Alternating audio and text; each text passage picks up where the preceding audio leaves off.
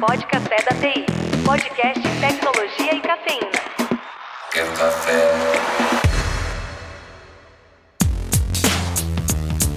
Aqui é Diogo Junqueira, VP da Acessoft. Eu tive um Master System e tive um Mega Drive e vou, hoje teve um prazer de receber ele, que é CEO da empresa que já faz parte da história dos brasileiros há muitos e muitos anos. Vou deixar ele mesmo se apresentar. E aí, pessoal, Valdemir Rodrigues, CEO da Tectoy, desde 2019 buscando a gente revitalizar essa empresa que traz tanta lembrança carinhosa para todo mundo aqui e para muitos da audiência que eu tenho certeza começaram a sua vida olhando, brincando no computador, pense bem, né? Foi o primeiro computador de muitas e muitas gerações, cara.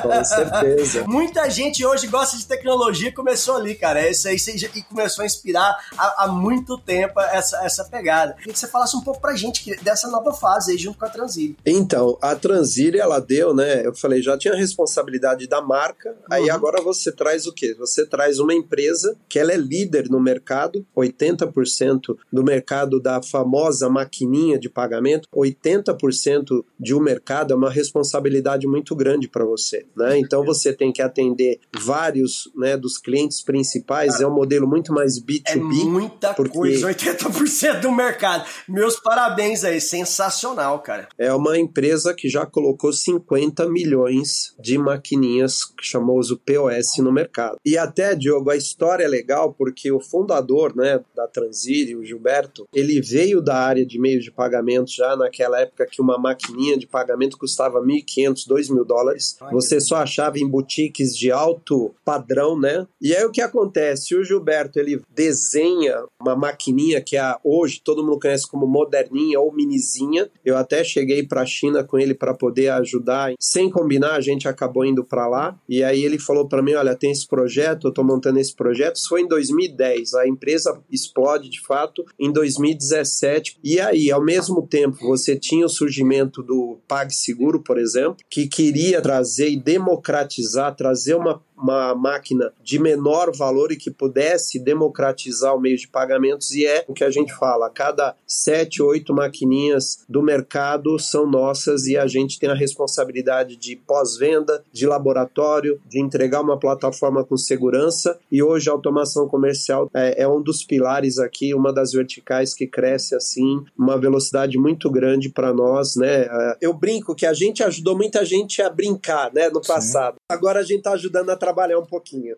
É o mesmo público-alvo, né? Se você parar pra pensar, se a galera envelheceu, continua cliente de vocês, né? Pode Café da TI. Podcast Tecnologia e Cafeína. Quer café?